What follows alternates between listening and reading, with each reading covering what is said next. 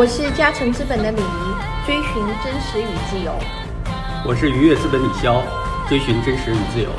追寻真实与自由，我们是 T 三。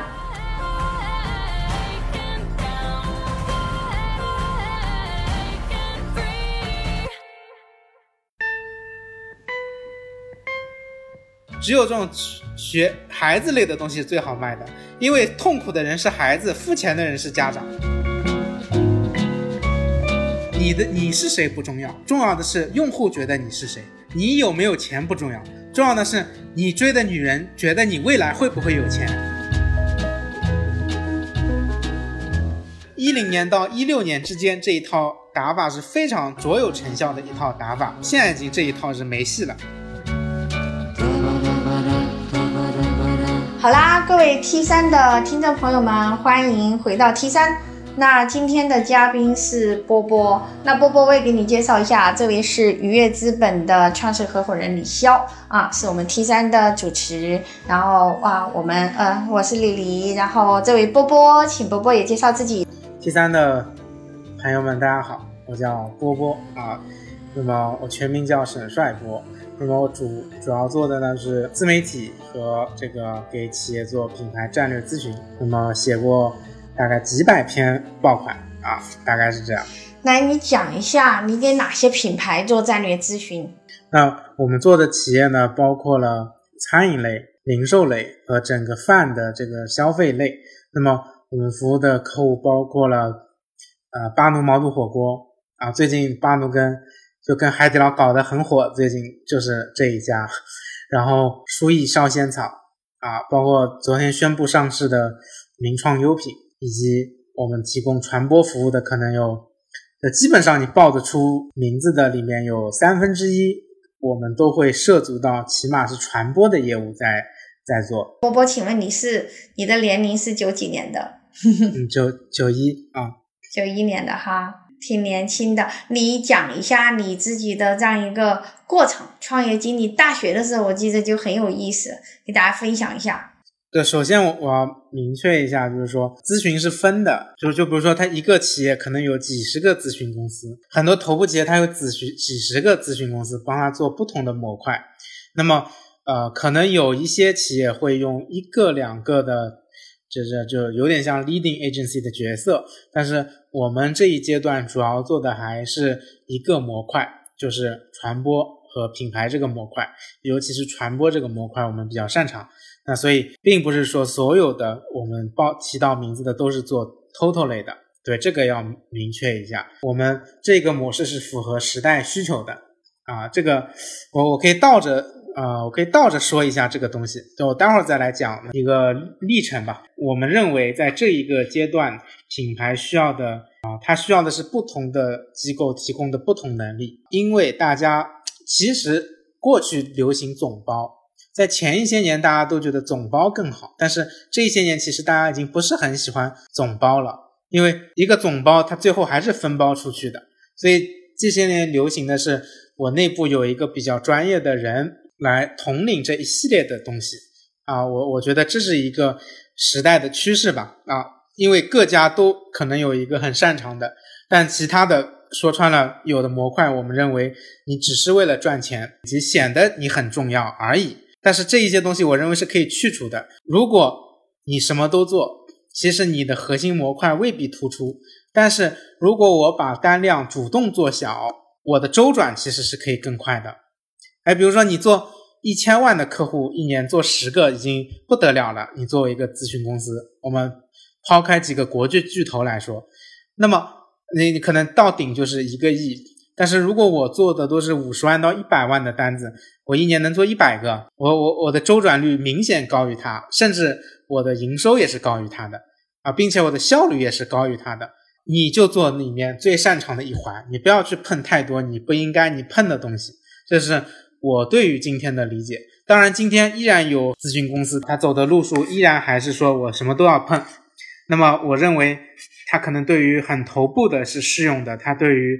非头部的和新兴的，它未必是适用的。这个逻辑放在消费品里面，它就好像说，以前大卖场是什么都卖，但是你会发现钱大妈切掉了你一部分，先锋水果切掉了你一部分，名创优品切掉了你一部分，啊、线上的电商切掉了你一部分，所以其实你什么都卖，你未必卖得好。当然，从另外一个角度来说，是因为你没有传统咨询公司的基因，你做不了全特别全的 case，你就应该去强化你能做的那个板块。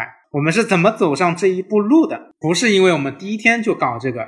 其实我最早在二零零九年的时候就是做微博，那时候我上大学一年级，那时候微博刚刚推出内内测版，那么我就在那个时候我就发现微博是可以改变世界的。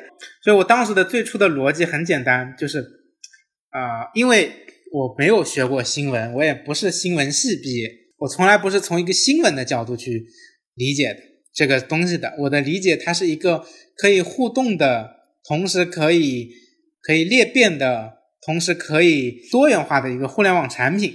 所以当时我们思考的第一个问题是我能提供什么别人需要的东西。我我当时发现大家都需要一个技能叫做 PPT。所以当时啊，我就做了一个 PPT 的号，我还做了个冷笑话的号，我还做了一个读书类的号，就是每天摘摘一点这种金句啊，往上发一发。然后还做了各种学英文的、学德文的不同的垂类，我都做了很多号。然后用那些号互相关注、互相转发。过去十年，几乎所有的玩法我都是第一个去玩的。我们是最早用什么裂变呐、这种玩法去吸粉的。所以大学一年级的暑假，打断一我主要干的下波波事情就是在家里你吸粉。我这个开通咱们微博多想有第这样的经历第二周我就有去工作的1万粉了目的就是想去看看就在那个时候，一万粉还是一个很庞大的数字啊，跟今天说通货膨胀后的粉丝量是不能比拟的。那时候一万粉就是就是实打实的一万个人，一万个关注你的人。后来你用这个方法做到了，就不停的滚滚滚，做到做到我大学毕业的时候，我已经有好几个百万级的账号了。那么那时候到二零一四年毕业，一三年的时候已经脱离了找工作这件事情了。就是你感觉，就我是为了了解一下上班的人在干嘛，所以我去上了一年班。因为我觉得我以前赚的做的事情很多都是野路子的，我还是想去大公司看一看 大家到底在干什么，所以我就去了啊。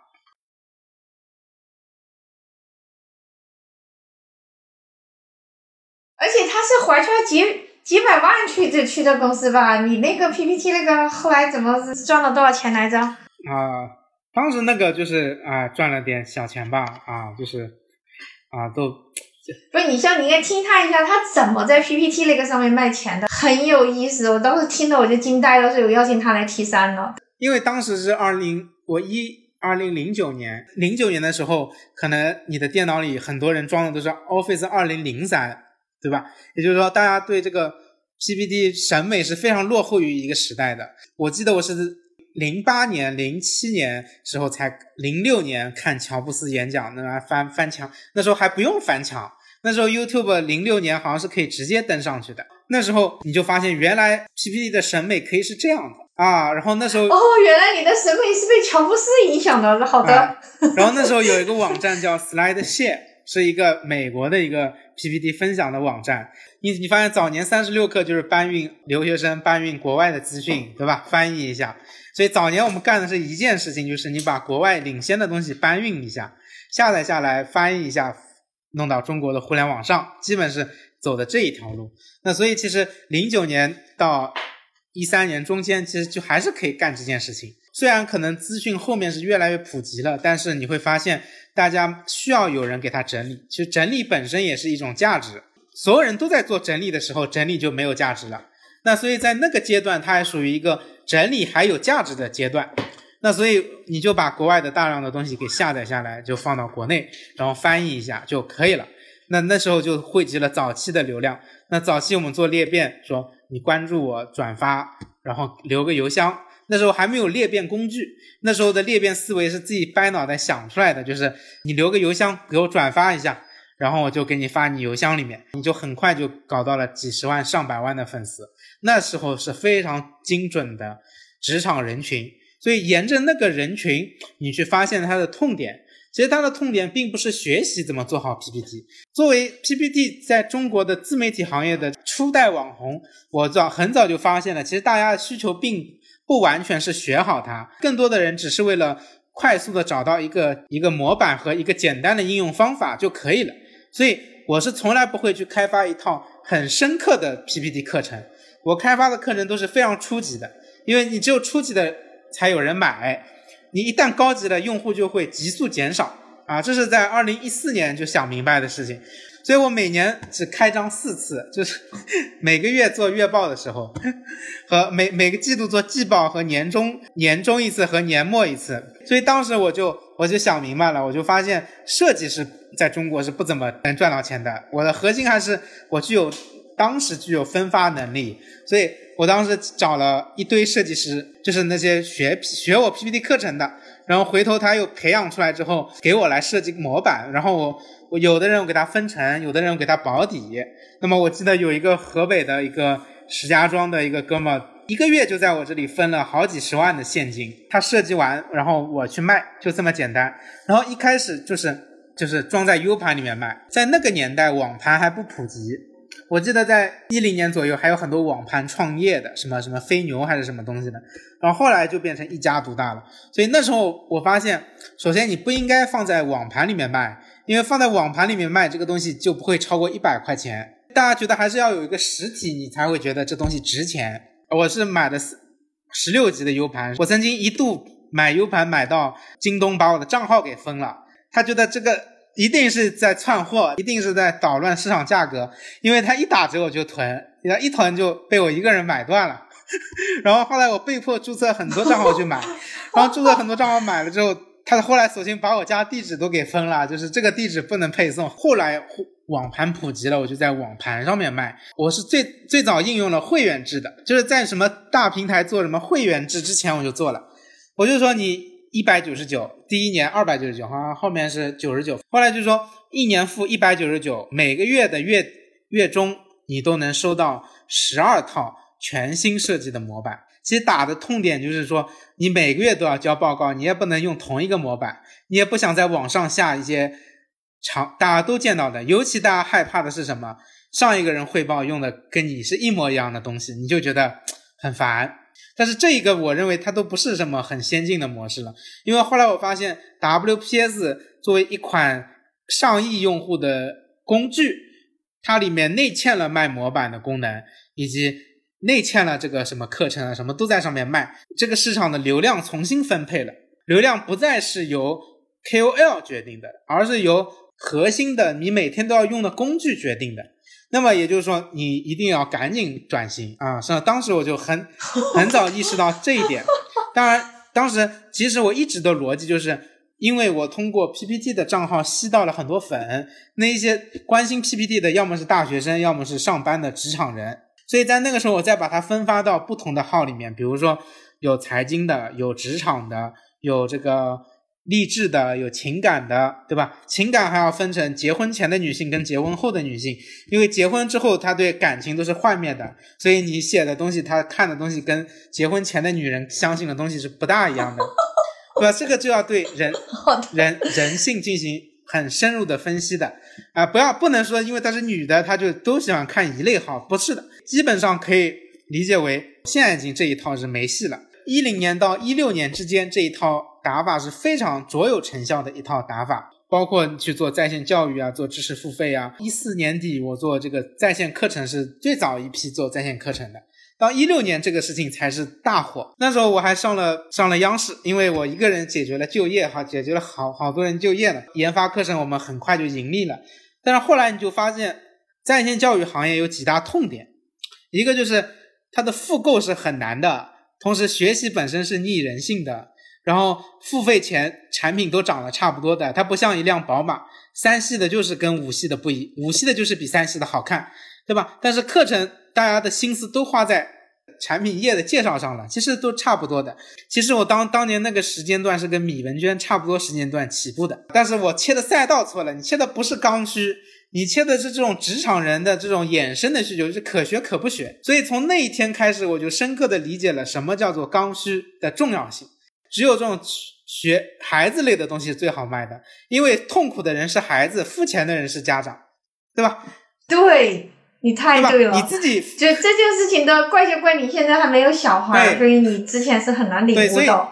所以当时你会发现，你你可能我我记得我第一天上线的课程，我第一天就卖了一百万啊，赚了就利润纯利，当客栈自己开发自己录，所以这个网课界我也是鼻祖类的嘛，先烈类的，就是然后当时搞什么群分享啊，什么最早开始搞用机器人去拉人啊，群分享这一系列东西，后来你就发现这个东西只能赚点小钱，做不大的。它到一定程度就有瓶颈，对吧？你你去看所有能创业成功的创始人，他不会上一门课叫做创业课的呀，就是，对吧？就是，而且线上的就是，如果变成了这种，你要很具体交付产品的，最后还是要落地变成一个线下课程，因为人家要的还是人脉啊，要的还是这些很具体的学习的感觉，就是你还是要走高净值路线的。网课你赚点小钱是可以的，你要做成规模是死路一条的，你最后只能做一个浅度沟通的事情，以及教一些硬技能的东西，对吧？你看，自从有了 B 站这种产品，你会发现连连浅度学习都不应该收费了，它全部做成免费的了。所以这个产品迭代很快，所以干了两年赚了一点小钱，然后同时你觉得你做不大，我就发现一定要做刚需，一定要做高频，因为课程是既不是刚需又不是高频。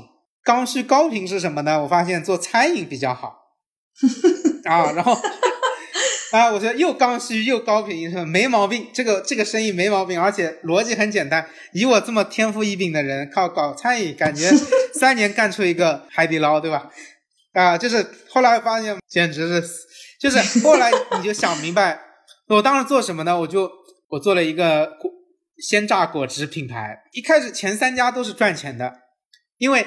那是你所有社交关系的总和，因为啊、呃，你拿到最好的物业，所以你初期的现金流都很好，报表也很好，回本周期也很快。但是等你后面开始做的时候，你会发现，其实你你就认识三个商场的招商经经理，对吧？三个高端商场，剩下的，当你一旦回归到纯市场竞争的时候，就不是这套逻辑了。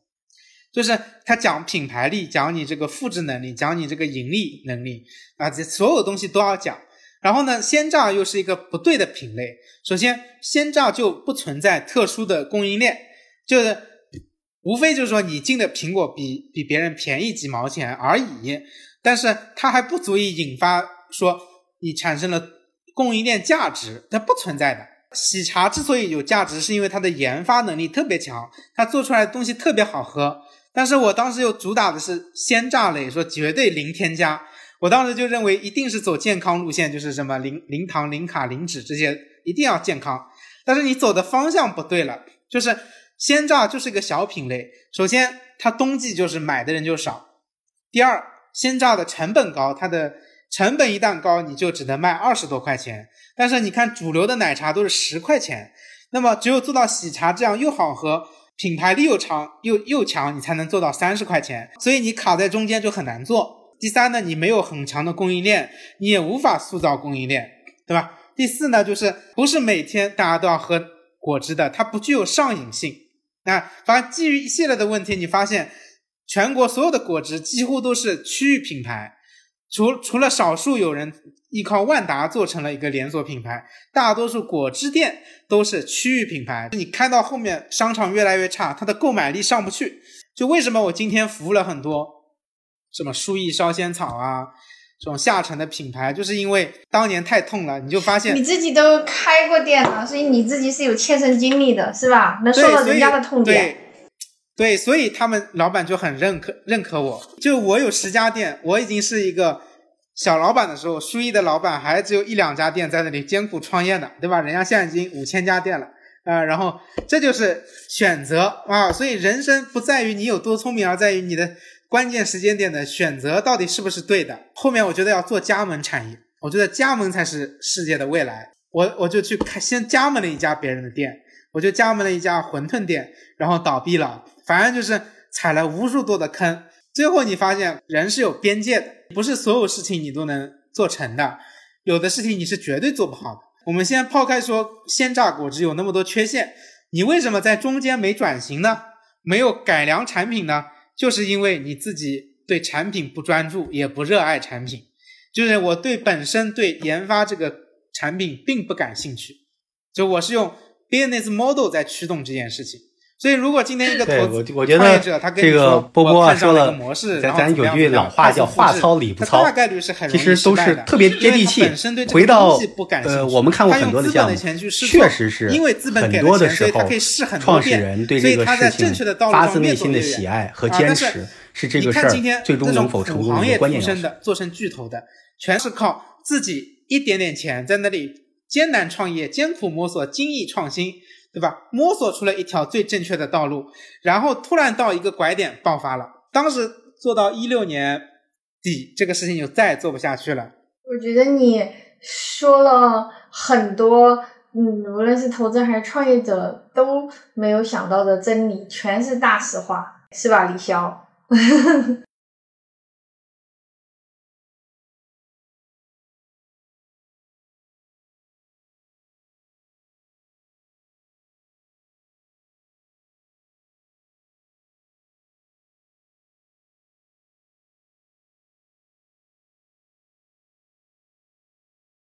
对，所以到了一七年，我就发现你你最后你有十几家十十十二三家店，你前三家挣的所有钱都在为后面的填坑，然后你有几家加盟店，因为你你的品牌力不行，你也不能帮他赚到钱，所以加盟商很难搞。所以你说今天如果你要很强的控制你的加盟商，不是靠情怀的，是靠你品牌力足够强。你你不听我的话，我就让你死。你是靠着这个去管管控整套体系的。你靠的不是说我跟你说我有个理想，你按照我这个做，当时这心都死了。所以那一年我写了一篇超级爆款，叫做《忘掉创业，好好做生意》。那那一篇应该是全网应该是几千万吧？你去往回捋一捋，在一七年这一篇是几乎是创投界呃肯定是刷屏的。那一年呢，我就发现一个痛苦的事实，就是你最看不上的自媒体业务，三四个人在那里帮你管着。一直在给你赚钱，一直在每天用那个钱在填你那边亏掉的坑，哎，然后你就开始痛定思痛，你重新思考你人生到底应该做什么，你就想明白一件事情非常重要，叫做每个人都有自己的舒适圈，心灵鸡汤叫做你要跳出舒适圈，但是所以我们要做的是扩大你的舒适圈。今天我做这个咨询也好，我做这个传播方案也好。我做这个财经也好，一切都是因为内容的基本盘是我特别感兴趣，以及你特别能够做好的。基于这个东西，谁骗你，谁坑你，什么东西能火，你基本都是有感觉的。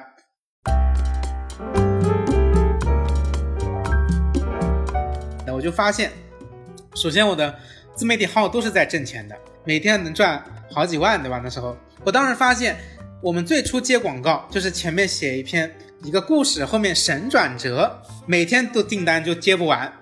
但是后来你发现，品牌方也在反思，说这个东西没有效果，它可能有流量，但是跟我有什么关系呢？没有效果，所以大家就在期待说，有没有一种广告是能够给我带来直接效果的广告，同时它是基于自媒体的。最初其实写写鸡汤的那那个群体。以及最初做号的群体，他是不认可这个观点的。他们认为内容就是内容，文章就是文章，广告就是广告。但是我认为这件事情可以复合。所以当时我有个朋友，他也是我那个代理商，就是给我卖广告的。他的公司叫维拉沃，他被日本电通收购了。他那个，然后呢，他做代理我的号。后来我们俩一碰，我们就发现了一个事实，就是说以前。自媒体是自媒体，广告公司是广告公司，客户是客户。现在呢，客户给到钱给到广告公司，他的钱最后又流向了自媒体。你会发现，big idea 不再有用了，因为 big idea 不能实现自传播，也不能，它需要一个媒体去扩大。所以最后，其实你会发现，大量广告公司成为了媒体的一个接单方，它体量很大，好一年做很多钱，但是它只是一个流水，它就结束了。所以当时我就想明白了，未来一定是一个有媒体的策略公司能够活下来，纯自媒体一定是活不下来的，因为你会被淘汰，客户会觉得你无效。纯广告公司也是活不下来的，因为你赚不到利润。所以那一年我们就重组了，我就把我的所有账号组成一个基本盘，他呢入股，他呢他让他的他投的。LP 的那个基金入股，然后我们重组。之所以我们现在售价比别人高，啊，价位比较坚挺，然后做成了头部，是因为我们有很多年都在尝试如何把内容和广告去结合在一起。那么到了二零一八年的时候，当时我写了一篇，啊，我我认为是过去十年中国最火的一篇文章之一，叫做《藏在县城的万亿生意》。哦，对，那文章我也看过。第二篇叫做“消费分级已经发生”，那么后面还有叫做“啊，十亿人没有坐过飞机，百分之九十的人没有喝过星巴克”，啊，就就是说，在 从去年这些标题你怎么想到的？就是我运用的叫做运用的是定位的思想啊，定位传播的思想，就是说，首先我认为大家的时间是宝贵的，所以你也许我跟你说，藏在县城的万亿生意，你会想起来你曾经看到过这么一篇。讲县城的文章，但是里面具体说了什么，我相信你一定记不得，你只是大概有这么个感觉。所以我认为，我我我告诉所有的客户，你不要跟我先讨论那些，我们先确定一件事情：如果最后读者只能记住你一句话，那句话是什么？当时我跟这个铃木，我们我们俩讨论说，是吧？二海说要做传播，然后什么新基础设施建设，我当时就建议二海说，你这个新基础设施建设是不对的。因为就是太复杂，你就直接改名叫新基建。你看到了今年年头，国家就提出说大力搞新基建，所以我运用的思想就是你要如何像一颗钉子一样钉住那个用户的大脑里的那个认知点。所以我做所有的文章都是几层嵌套。第一，你必须要有一个符合定位的逻辑啊，符合别人记住你的逻辑。第二，你要有很完整的逻辑链。去论述这个观点。第三，你要通过公关和内容的形式来阐述你的广告。第四，你的你是谁不重要，重要的是用户觉得你是谁。你有没有钱不重要，重要的是你追的女人觉得你未来会不会有钱。这个就叫创造预期，对吧？很多人之所以会嫁给一个穷小子，不是因为他穷，也不是因为他不喜欢有钱。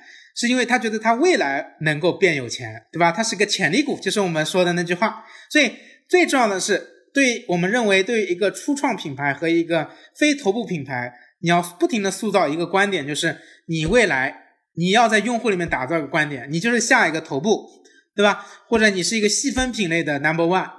如果你现在是一个头部，你必须向消费者塑造一个观点，就是你依然是遥遥领先的头部。对吧？你依然是一个打败第二到第九的头部，对吧？所以我们经常会说，在这个行业，这个讲的特别好啊，企业是 number one，这个。这个很过瘾，听得很过瘾。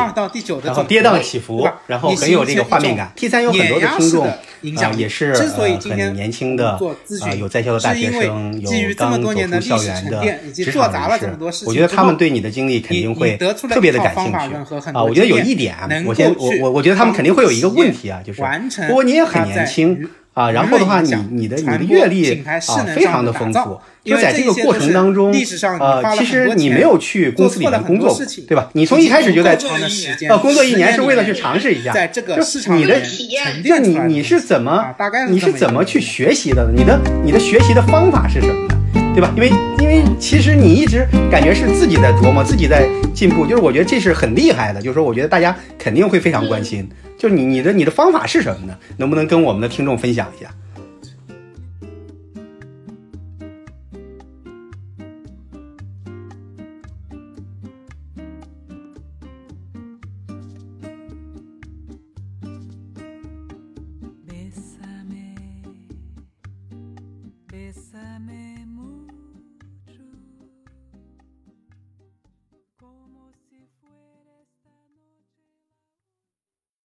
哦，工作了一年，工作了一年。他工作一年，为了体验。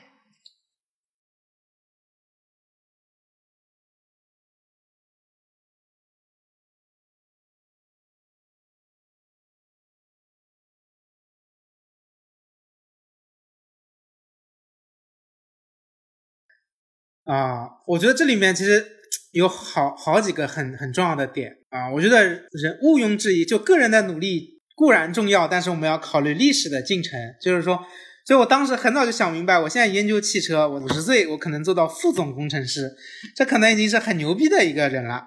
没戏，那条路没有戏。所以你要找一条干的人少的赛道，就是在那个年代，就是互联网，就是干的人少的。干的人少呢，你学习你就有很多试错空间啊，这是第一。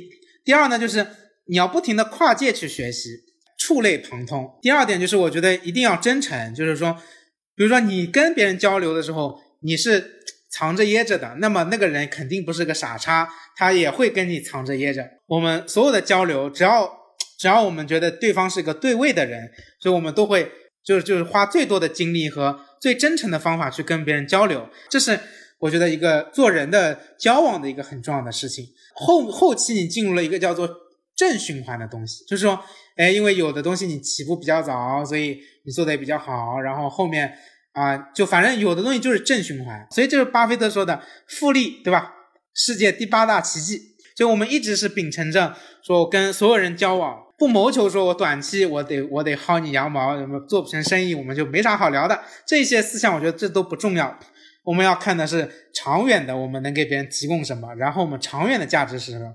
那么这个东西一说多，它就像心灵鸡汤。从实际的角度，我会觉得说，在别人需要你帮助的时候。你能够提供有效的帮助，以及说，我有很多朋友是在他没有成功的时候，你就是朋友了，这件事情很重要。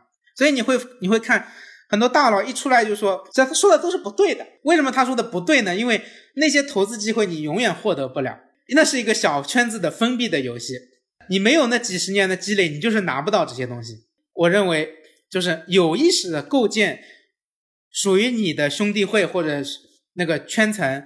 是很重要的一件事情，它不是一个说我们说的酒酒桌上面喝喝酒的那种关系，而是说，在这个兄弟会里，大家能够互相借钱，大家能够真诚的倾诉现在遇到的问题，能够互相帮忙。我觉得这些事情是你学习的很重要的东西。那么还有就是，我觉得就是你的底层逻辑其实也跟你的啊毋庸置疑是跟你的悟性和你的愿愿景目标是有关系的。我个人我认为我的悟性肯定是高于很多人的，我的表达力也是高于很多人的。那么我认为我还有愿景愿力是高于很多人的。我一直说，就说为什么我我在公司里面，我要告诉大家说，我们今天为什么在这个公司里面花了这么多钱，跟这么多人都是好像都是配置在后端服务的，因为我说前端一定会过气。如果今天我们是基于说，哎呀，我这个。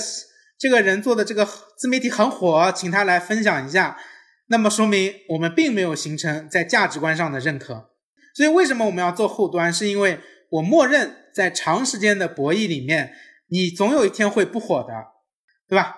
当然也有可能你在十年还是火，但是你放在五十年，你一定会不火的。那如果五十年后沈阳波还火，只有一个原因，说。在中国改革开放的后六十年，有这么一个年轻人，从二十岁奋斗了，奋斗到八十岁，一直在时代的前沿记录这个时代的企业啊，给大家传递观点。他帮助了多少多少企业？哪一些企业成为了牛逼的企业？也就是说，再过几十年，沈二波还是一个角色的话，一定是因为你在后端做成了很多事情，而不是说你天天在前面扑腾扑腾扑腾。所以，就是为什么我们认为。网红型的流量型的网红是没有长期价值的，是因为他可能没有把精力花在沉淀上。那么，所以如果他没有把精力，刚才这个波波说了说了，那么他一定会蛮多啊。我那个问题其实是是把精力花在波波的学习方法是什么？这个其实听起来的话呢，很重要的是这个最基础东西的话，得找到自己的天分。我觉得找到自己擅长做的事情和喜欢做的事情，然后以这个为基础。啊，做自己热爱的事情，对吧？这个波波是中间起起伏伏，从这个这个媒体人，然后再到后来做误入了这个餐饮企业，最后又到了这个媒体这个行业。我觉得，我我相信啊，从这个跟波波的波波的谈话过程当中，感觉到他是真心这个热爱这个事业。然后的话呢，像他说的，对吧想从二十多岁一直做到八十多岁，那就要把一生当中六十年的时间投入到这个事业里，那很重要。那你有了这这份热爱，其实以这个为基础，然后的话，那你可以有很多的学习方法。刚才波波也提到了，这我我印象挺深刻的几点啊，这个一个是说呢，要跨界学习，啊，要跟不同的人去交流，同时的话呢，这个要形成一个自己的这样的一个呃圈层，这个圈层并不一定非要去这个追寻特别。呃，特别高的人，而是要找最合适的这样的一些一些一些人啊，包括这个要真诚，要要乐于分享，要跟用一颗真诚的心对待旁边的人，包括客户，然后跟他们建立长期的联系，然后你就呃能在呃这个更长的时间里边不断的进步，不断的提高，从自己身边的这些朋友、身边的这些人来吸取营养。就波波，你你这个你让我感觉到你是一个特别呃特别有有能量。特别积极的一个人，就你这个是一直是这样吗？就是就是可能，呃，从小就是这样的一个人吗？还是说是经过这个这个大学就开始这个创业，这个一直经历了很多事情，让你变得更加积极、乐观、有能量了？其实我我很好奇啊，这个。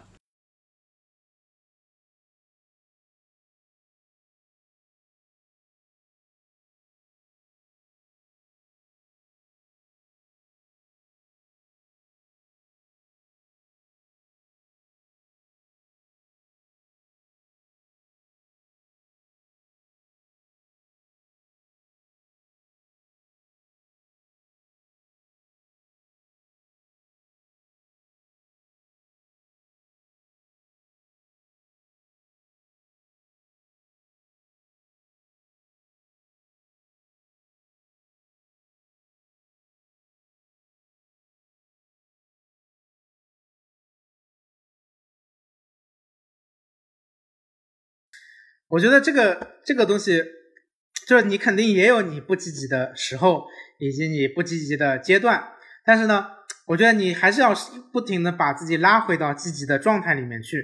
因为我之前有个朋友，他跟我说一句话很很很经典，我到现在都记得。他说：“说之所以你觉得这样，是因为你想觉得是这样。”就当时呢，就是说啊，是疫情的时候还是什么时候？就反正他说。你看，你告诉我说现在见不了客户，现在怎么样？这个很难，那个很难，是因为你就想总结出不是你的错，所以你就不停的这么说，那么你最后就能映射出，哎，这是跟我没关系，妈的都是运气不好。所以其实说，有时候我们不能纯粹的认为乐观是一种性格，它其实是一个培训，它是一个不停的训练自己去达到乐观的状态，以及说你要不停的努力的把自己从一些负面的情绪里面给。给抽离出来，那这个事情是一个很重要的能力，挺有意思的。波波，最后我也问你一下，那你在上班的那一年中，你对吧？你前面创业，后面创业，上班那一年，你你感受到上班是个什么样的体验？对。哎呀，就今天我中午我们还在讨论这件事情，就是说，首先可能如果你在创业圈混久了。你其实你有一种政治正确，叫做反对上班，或者说你就觉得体制化的东西或者说流程化都是不好的。但是其实我上周在那个麦当劳，我跟麦当劳的这个 CEO、CF 我们在聊这个事情，其实我们还是得出了一些不一样的结论的。就是说，大如麦当劳，其实驱动它一直在增长的东西还是它的体系化，而不是说它有企业家精神呐，这这个创始人精神、leadership 这些东西。最后你。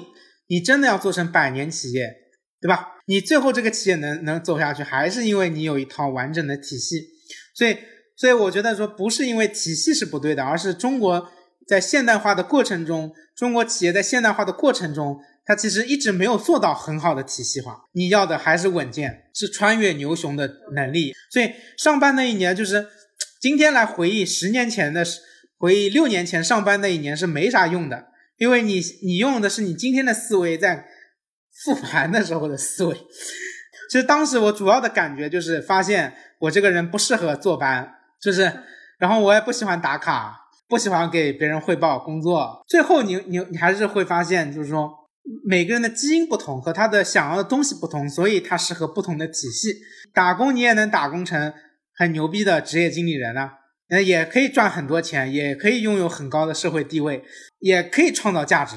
就是我觉得中国这一些年在神话创业者精神的路上走得太远了。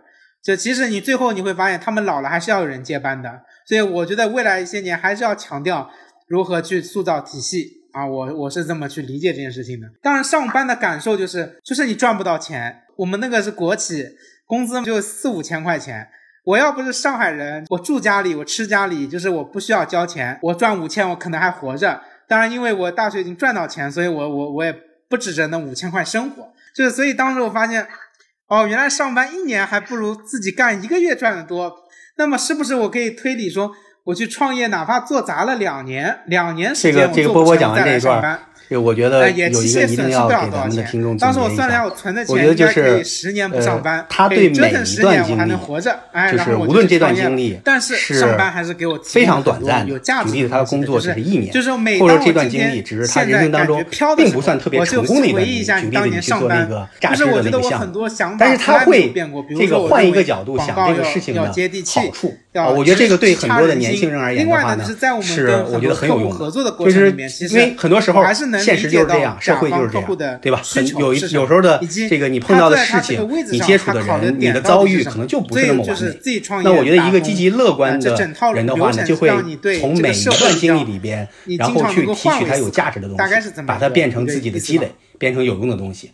那相对比较悲观的人呢，那就会变成怨天尤人，就说这事儿，哎，为什么我怎么这么倒霉啊？啊，我老是这么倒霉。但是他会发现说，其实这事儿你已经倒霉过了，对吧？这事儿已经过了。其实最有价值的，你从里边得到一些东西，这才是最宝贵的一笔财富。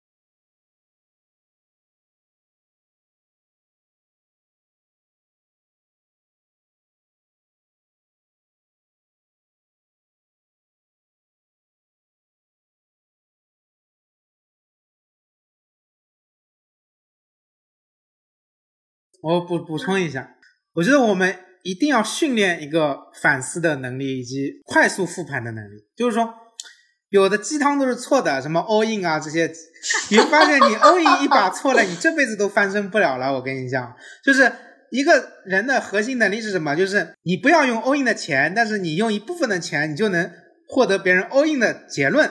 就比如说，我最近看了我们很多朋友自媒体，就是微信赚的钱，做抖音都赔了。那我抖音，我年年初我也投了一笔钱去做抖音，就是花到百分之二十的时候，我就想明白了，这个生意不能做了。但是有个朋友最后最后花了妈的一千万，然后还找我聊天说，我想明白了，这个事情不能做。我说我花了几十万，我就想明白了，你为什么要花一千万想明白跟我一模一样的事情呢？就是，所以 all in 这个，哎，你觉得为什么不能做呢？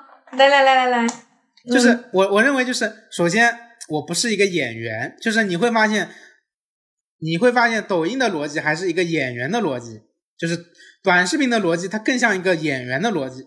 我认为我的精力应该花在研究我热爱的商业文明上面，以及做这种真诚的分享，我觉得是有价值的。那我觉得这是第一点。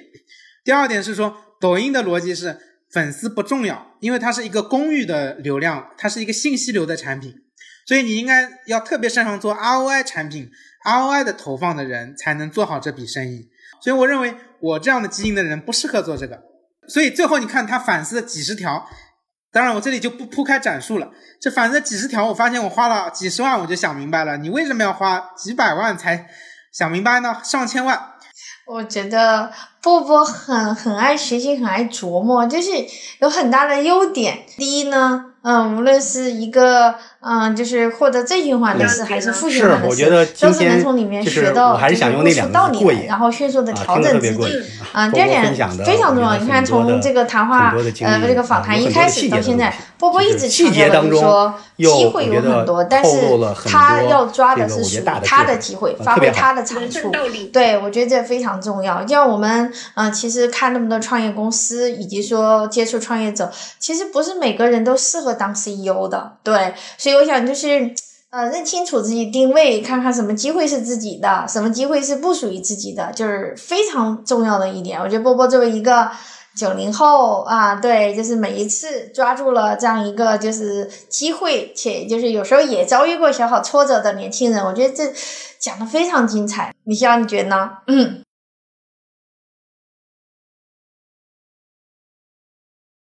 找到属于自己的东西。好，拜拜。好，拜拜，拜拜。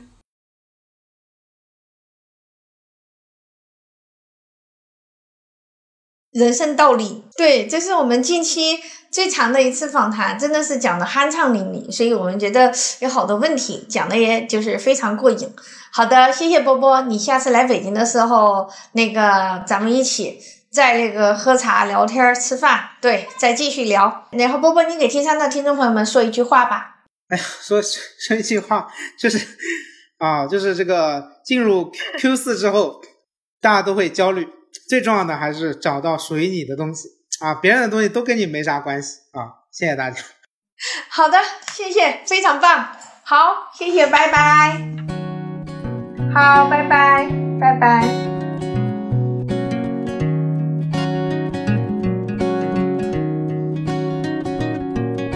Des rires, j'entends des cœurs, j'entends des atmosphères. Des classes dans le tempo à ne plus savoir que faire. C'est dans le tempo.